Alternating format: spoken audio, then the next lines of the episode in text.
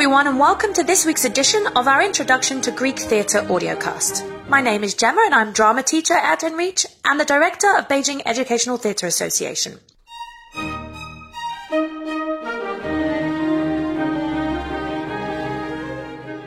So, if you've listened to my two previous audiocasts, you'll already know a little about the history of ancient Greek theatre and the beginnings of drama. Originally, theatres were a place for huge musical performances to honour the gods at religious festivals.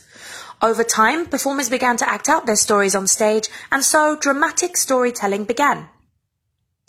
Now, storytelling was a huge part of ancient Greek culture, and like most civilizations around the world, including China, our understanding of life on earth and our quest for meaning began with the telling of stories that were retold and passed from city to city for years. We now refer to the famous collection of stories from ancient Greece as Greek mythology. Created thousands of years ago, Greek myths, which is short for mythology, were a series of epic stories about the gods and magical beings of Greece, passed down over generations. The Greeks used their gods and myths to explain naturally occurring events such as why did the sun travel across the sky or why do flowers bloom? They also featured heroic battles and terrible creatures and taught the importance of bravery, intelligence, and right and wrong. They showed that even the gods, just like mortal men, could be punished or rewarded for their actions. In addition, since it was believed that Greek gods loved to meddle in human events, the Greek people could explain some of their human behavior as the result of their interactions with the gods. The myths gave the Greek people a common language, a common history, and common heroes to love. They became a huge part of the religion in ancient Greece and offer us a real glimpse into the lives of the ancient tribespeople who told them. Today, just like ancient Chinese folklore, details of Greek mythology have been found on everything from pottery to temples to stone statues so we are able to still study and retell the most famous myths and stories of the gods today. Now, I'm sure some of you are already familiar with a lot of the famous Greek gods. For example, who's heard of Zeus? Zeus, the king of gods, the god of sky and thunder. He was and still is a pretty popular god, right?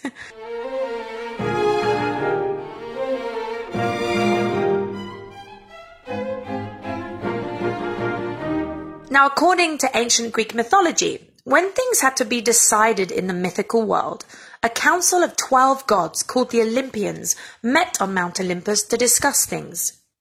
Now, you might be wondering if Mount Olympus is a real place. And the answer is yes. Mount Olympus is Greece's highest mountain. Today, Mount Olympus is one of Greece's national parks. But thousands of years ago, this real mountain in the real state of Olympia was believed by the ancient Greek people to be the mountaintop home of these pretty powerful gods.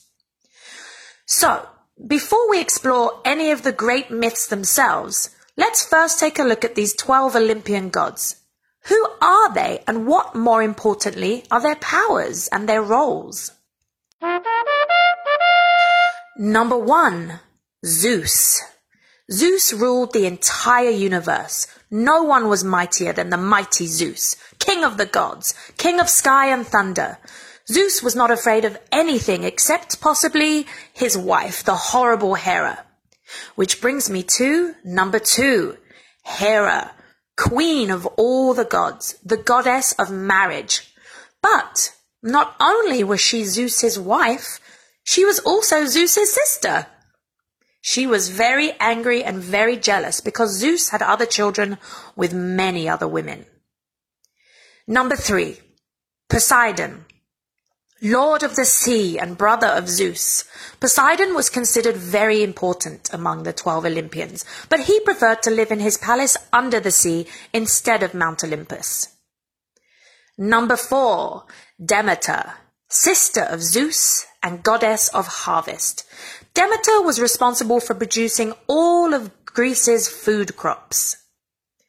Number five, Athena, daughter of Zeus and goddess of war. Athena was powerful, popular, and extremely smart, having been born directly out of Zeus's brain. Number six, Ares, Son of Zeus and Hera and god of war, Ares was mean and loved bloodshed. He would fight for and against the Greeks. He didn't care who won, as long as there was blood. Number seven, Apollo, son of Zeus and god of many things, light, truth, music, medicine, and healing. Apollo has the important job of making the sun rise every day. Number eight, Artemis, daughter of Zeus and twin sister of Apollo.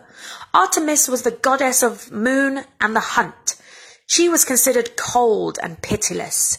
Very few myths were told of her because storytellers didn't have the courage to tell tales about her. Number nine, Hermes, youngest son of Zeus and messenger of the god. Hermes was happy and full of good ideas. Gods and humans trusted him, so Zeus gave him the very important job of making deals and sending messages between the gods. Number 10, Aphrodite, daughter of Zeus and goddess of love and beauty. Aphrodite was extremely beautiful and extremely vain. Her job was to spread love and beauty everywhere, but she wasn't always successful and sometimes got into a lot of trouble. Number 11. Hestia. Sister of Zeus, Hestia was a peaceful goddess who watched over all the people of ancient Greece, protecting them. She was calm and didn't like to argue. Because of this, she decided to leave the twelve powerful Olympian god council and gave her place to her son, Dionysus, the god of wine, civilization, law, and calm. And finally, number 12, Hades brother of Zeus, god of the underworld, Hades decided where heroes lived when they died. He didn't live on Mount Olympus. He was very happy in the underworld with his three-headed dog and favorite gold chariot.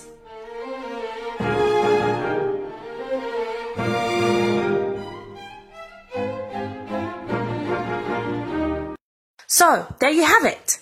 An introduction to the 12 Olympian gods of Greek mythology. If you are listening carefully, why don't you test your skills by checking out the short quiz to accompany this audio? And don't forget to tune in next time when I'll be delving into two of the most popular stories from Greek mythology. Thanks for listening!